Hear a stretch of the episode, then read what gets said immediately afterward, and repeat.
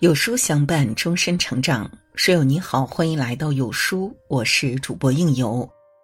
遇见有书，遇见更好的自己。今天让我们一起来听徐徐来的文章：发人深省的沉没成本，及时止损才是成年人的高配。小说《狼图腾》中有这样一则令人震撼的故事：当地人会在草原上设置一种强有力的捕兽夹，以此来捕获野兽，但却很少能捕捉到狼。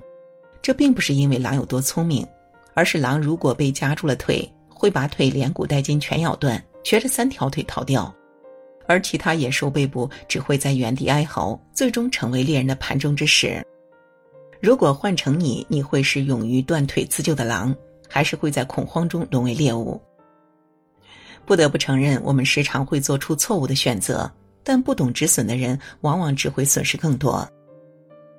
这就是经济学上所说的沉没成本，指的是那些已经付出并且无法收回的支出，比如时间、金钱、情感、精力等。生活中很多人往往舍不得放弃沉没成本。你买了一张电影票，看了半小时，发现是部烂片，却还硬着头皮看。与男友相恋三年，明明双方已经没有感情，却还凑合在一起。去热门景点旅行。到了一看人多景色差，依然会走完全程。在一个行业工作多年，没有发展前景，又不想放弃累积的经验，于是继续纠结懊恼。惊人的沉没成本告诉我们，及时止损才是成年人的高配。一勇于及时止损的人，赢在了未来。英国有一句谚语说：“别为打翻的牛奶哭泣。”可是为什么生活中还是有很多人忍不住做牛奶哭泣者呢？这是因为放弃沉没成本会触发损失厌恶效应。行为心理学研究发现，人对损失的感受比获得的感受强烈约四倍，这就是损失厌恶效应。在现实生活也是一样的，你眼睁睁看着钱财离你而去时，感受到的痛苦比你得到同等价值的东西时感受到的快乐大得多。也就是说，当沉没成本产生时，人们会本能的硬着头皮继续下去。这些观念是如此根深蒂固的埋藏在我们的认知里，控制着我们的思维习惯，让我们在关键时刻做出不理智的选择。我们总是害怕损失，而忘记我们可以获得更多。如果勇于接受这些损失，我们便有机会把生命投向无限资源的未来，找到更好的途径来弥补这些损失。日本松下通讯曾面临一次重大的危机。原本松下是日本第一、全球前列的电子计算机开发公司，但没想到美国 IBM 横空出世，这匹黑马在电子计算机领域的排名很快就超越了松下。松下高层岌岌可危，纷纷献计抢占 IBM 的市场份额。没想到总裁松下幸之助做出了一个惊人的决定，直接放弃电子计算机领域，哪怕已经投入了大量的研究费用。从此，松下专注发展传统产品，最终走出了自己的道路。而当年和 IBM 一决高下的富士通、日立之后，都以惨败告终。往者不可见，来者犹可追。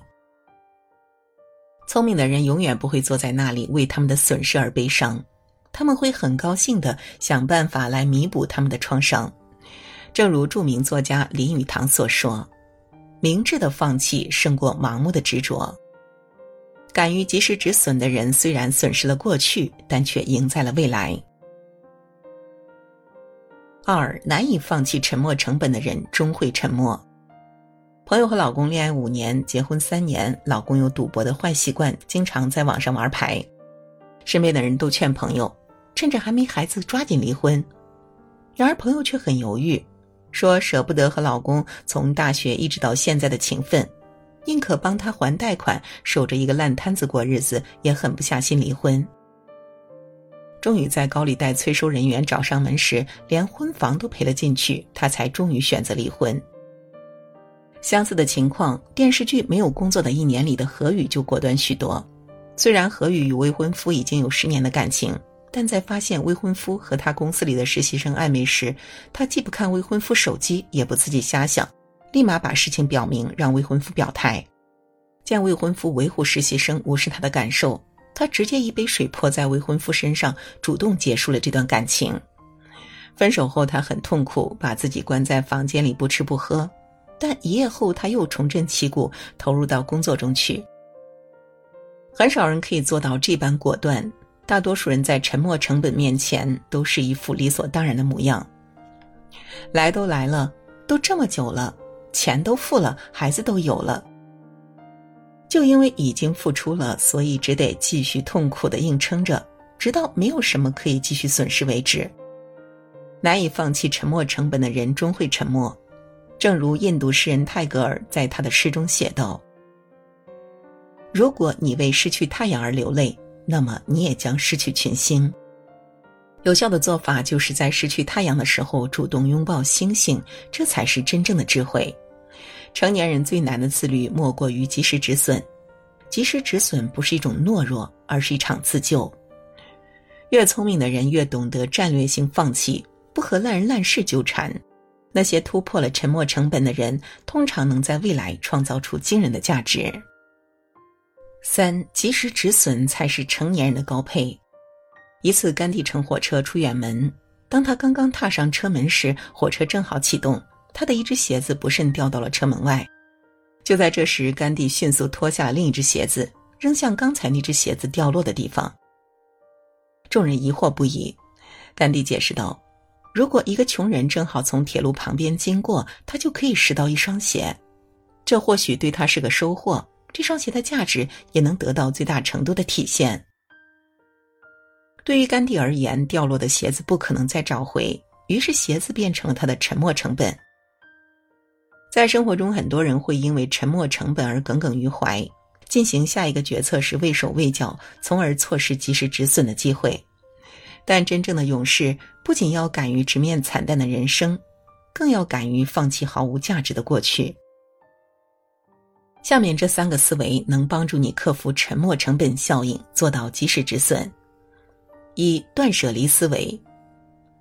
山下英子在《断舍离》一书中写道：“不管东西有多贵、有多稀有，能够按照自己是否需要来判断的人才够强大。”断舍离不单单是一种家居整理收纳术，更是活在当下的人生整理观。